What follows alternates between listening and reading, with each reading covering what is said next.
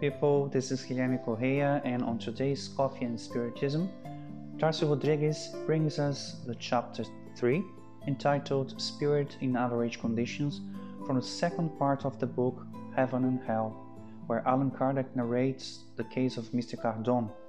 He was a materialist doctor who spent much of his life as a merchant navy.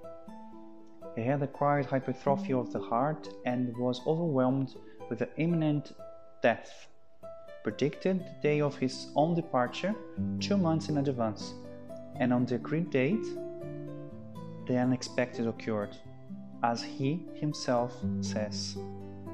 When he found himself close to dying, he gathered his family around him to say one last goodbye.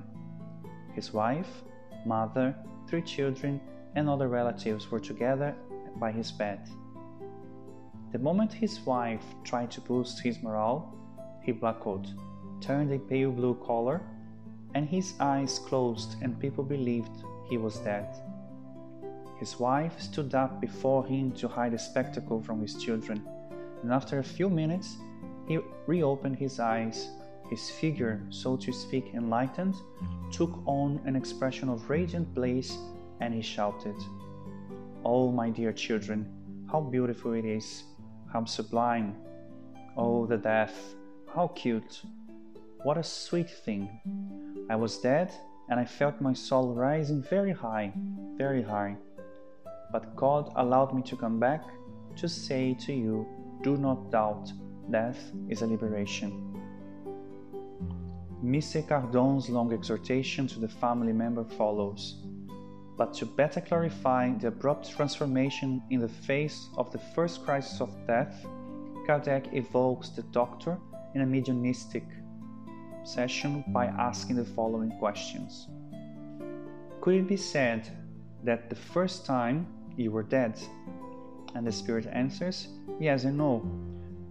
With the spirit out of the body, the flesh is extinguished, but resuming possession of my earthly permanence, life returned to the body, which had gone through a transformation, a sleep, and the question follows Where did the beautiful and good words come from that you, after returning to your life, addressed to your family? They were a reflection of what I have seen and understood. The good spirits inspired my voice and animated my face.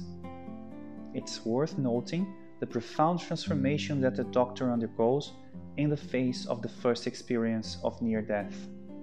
Materialist on his incarnation, he sees his own material life extinguished and abandoning his body, he gathers the experience of entering the spiritual world almost definitely.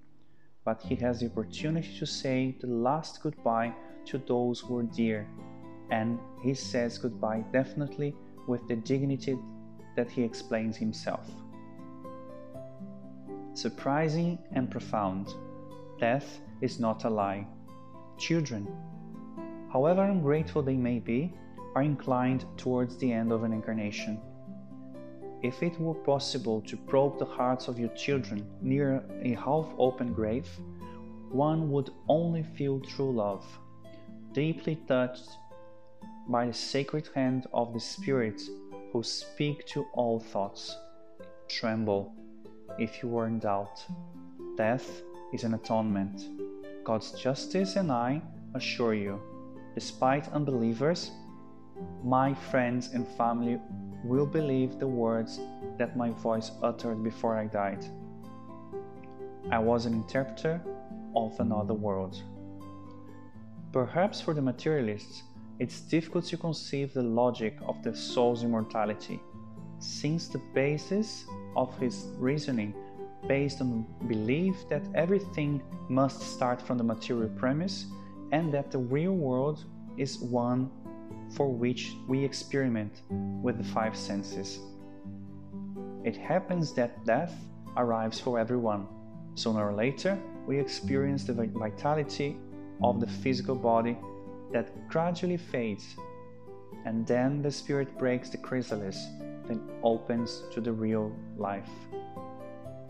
And this is the end of one more episode of Coffee and Spiritism.